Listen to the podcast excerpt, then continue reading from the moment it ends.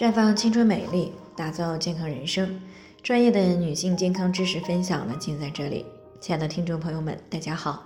首先呢，还是先分享一下我们的联络方式。大家可以在我们最常用的聊天软件当中搜索 PK 四零零零六零六五六八，关注以后呢，回复自测进行健康自测，可以更有针对性的了解自己的健康状况。那接下来呢，开始我们今天的健康主题。冬至来了，三款防寒养气血的食谱推荐给大家。今天呢是冬至了，那就意味着正式的进入到了一年当中最冷的数九天。那为了应对寒冷的冬天呢，向来就有冬至进补、开春打虎的说法。那由此呢可以看出来，冬至以后进补是多么的重要。中医上认为呢，女为阴，以血为本，因此呢，女性如果不注意保暖，就容易出现月经不调、痛经等一些问题。那尤其是到了至阴至寒的数九天，那对于女性来说呢，是有很大的考验。所以呢，在冬至以后呢，女性朋友们需要特别注意气血的调养。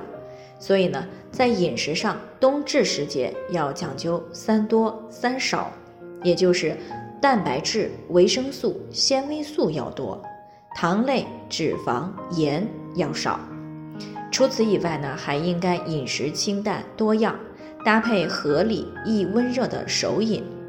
因为呢，冬天阳气不足，脾喜温不喜冷，所以呢，要吃温热的食物来保护我们的脾胃。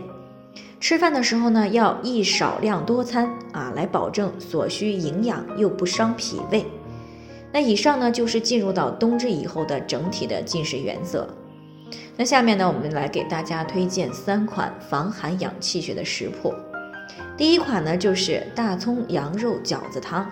具体的做法呢，就是先准备好羊肉啊、五花肉，还有面粉，再备上大葱、姜、鸡精啊，还有黑胡椒，呃，还有这个生老抽、油啊、料酒跟盐。那我们先把这个羊肉啊，还有五花肉呢，都洗好了，直接切碎。葱姜切末啊，部分大葱呢切成小段来备用，然后呢把羊肉还有五花肉末，也以及葱姜末跟大蒜呢放在一起再剁一剁，啊，随后呢放到碗里边搅拌一下来备用。那接下来呢就是把面粉加水啊和成面团儿，包好饺子啊，然后再下锅煮熟。